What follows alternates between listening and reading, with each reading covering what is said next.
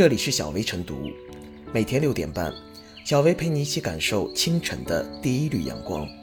同步文字版，请关注微信公众号“洪荒之声”。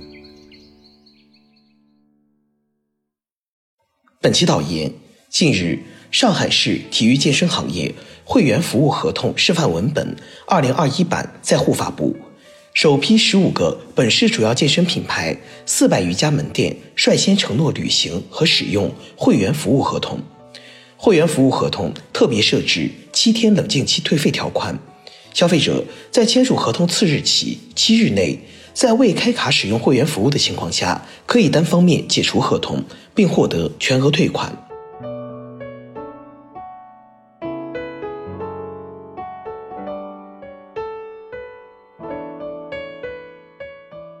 消费需要冷静期吗？健身行业有了七天冷静期，这一新鲜事物自然会引发社会关注。对于这一新规，大家也看法不一。有网友呼吁美容美发行业也要如此，还有网友联系到离婚冷静期，觉得会鼓励顾客来打卡拍照就走。仔细研读上海这一新规，其实类似于网购的七天无条件退货。消费者在付款一周内解约，可以全额退款。当然，前提是未开卡使用会员服务。上海之所以推出这一新规，是因为健身行业往往存在过度营销，有些消费者经不住反复推销，冲动消费，购买了较长期限的会员卡，结果却发现自身因种种原因无法满额消费，带来资金损失。所以，健身行业的七天冷静期。是对消费者选择权和后悔权的赋予，夯实消费者权益保护。消费需要冷静期吗？我认为是有必要的。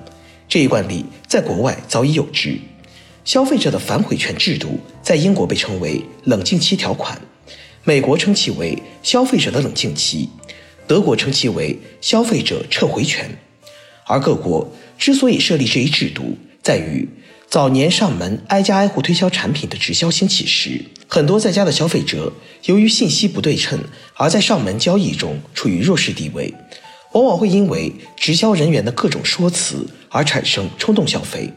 所以，消费者反悔权的立法初衷就是基于对消费者在直销交易中的倾斜保护而设立的，其目的是赋予消费者一定的冷静思考期，从而对经营者进行一定的规制。进而更好地平衡买卖双方的利益。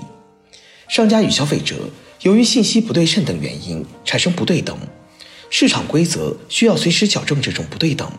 比如，在网购过程中，因为消费者看不到实物，因此会出现货不对版等问题。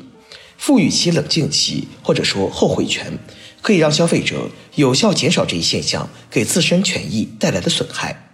但也要指出，即使是网购。并不是所有的消费品类都适用这一原则。消费者权益保护法第二十五条规定了消费者定制、鲜活易服等四种类型不支持七日无理由退货的商品。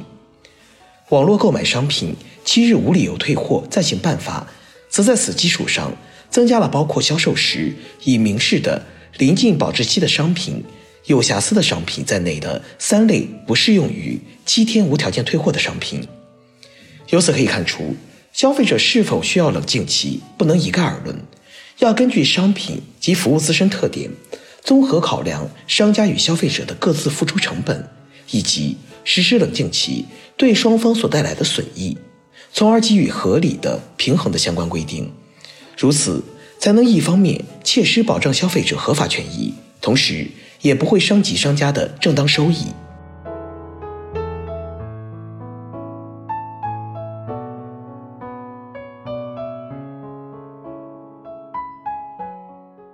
健身卡七天冷静期，一剂难得后悔药。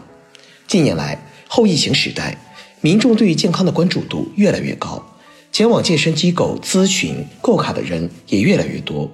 不少人第一次走进健身房，本来只想先看看，未曾想在销售的汹涌攻势下，一时竟然难以自己。头脑一热，冲动之下，便花成千上万的大价钱办了健身卡。可等到走出健身房那一刻，有人担心自己有一天没一天，少恒心难坚持，划不来。很多会员卡甚至都还没激活等乱象，动摇了意志，没了信心。种种原因让他们禁不住后悔起来。上海市健身会员卡办卡七天冷静期正式落地，无疑是一剂难得的后悔药。对于想尝试健身的消费者，可以先通过第三方平台购买诸如周卡、月卡等短期健身卡，感受一下是否可以坚持，再行考虑变成长期卡用户的可能。这显然给了消费者更多的选择余地，充分体现了人性化。据了解，该市首批十五个主要健身品牌、四百余家门店率先履行承诺和使用会员服务合同。不少网友直呼后悔药来了。对于想加入或新加入的会员而言，确实是一个很不错的政策。需要提醒的是，健身会员卡办卡七天冷静期，并不是说可以免费锻炼七天，而退款的前提也必须是未开卡使用会员服务。健身卡七天冷静期的作用，主要是避免消费者的冲动消费行为。在这项政策落地之前，会员签署合同之后，如果要退款，会直接扣除相应的手续费。而新购卡的会员，在购卡后的七天之内，只要没有开卡使用，便可以单方面提出无理由的全额退款。该市有关负责人表示，健身会员卡办卡七天冷静期。是在充分考虑平衡经营者盈利点与消费者利益点的基础上提出的，有利于健身行业良性竞争持续发展。诚哉私言，其实作为健身房而言，实际意义或是更大层面上，还是希望有意愿且真正想健身的顾客前往办卡。不过，绝对是要在头脑冷静，而不是一时心血来潮、情绪冲动的情形下的理智行为。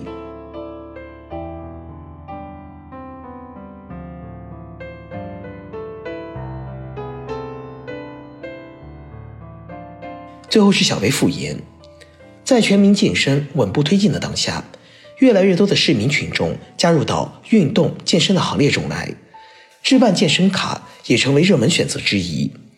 此次会员服务合同的实行，对于消费者来说是重要的制度保障。七天冷静期退费，能在一定程度上避免消费者因健身房频繁推销而冲动消费，造成个人损失。不过，除了相关政策的约束，我们当代年轻人还要形成正确的金钱观、消费观，而不是被消费欲望控制的傀儡。企业也要承担起相应的社会责任，避免过度营销、夸大营销。媒体也要进行积极正面的宣传，而不是贩卖焦虑、夸大享乐主义。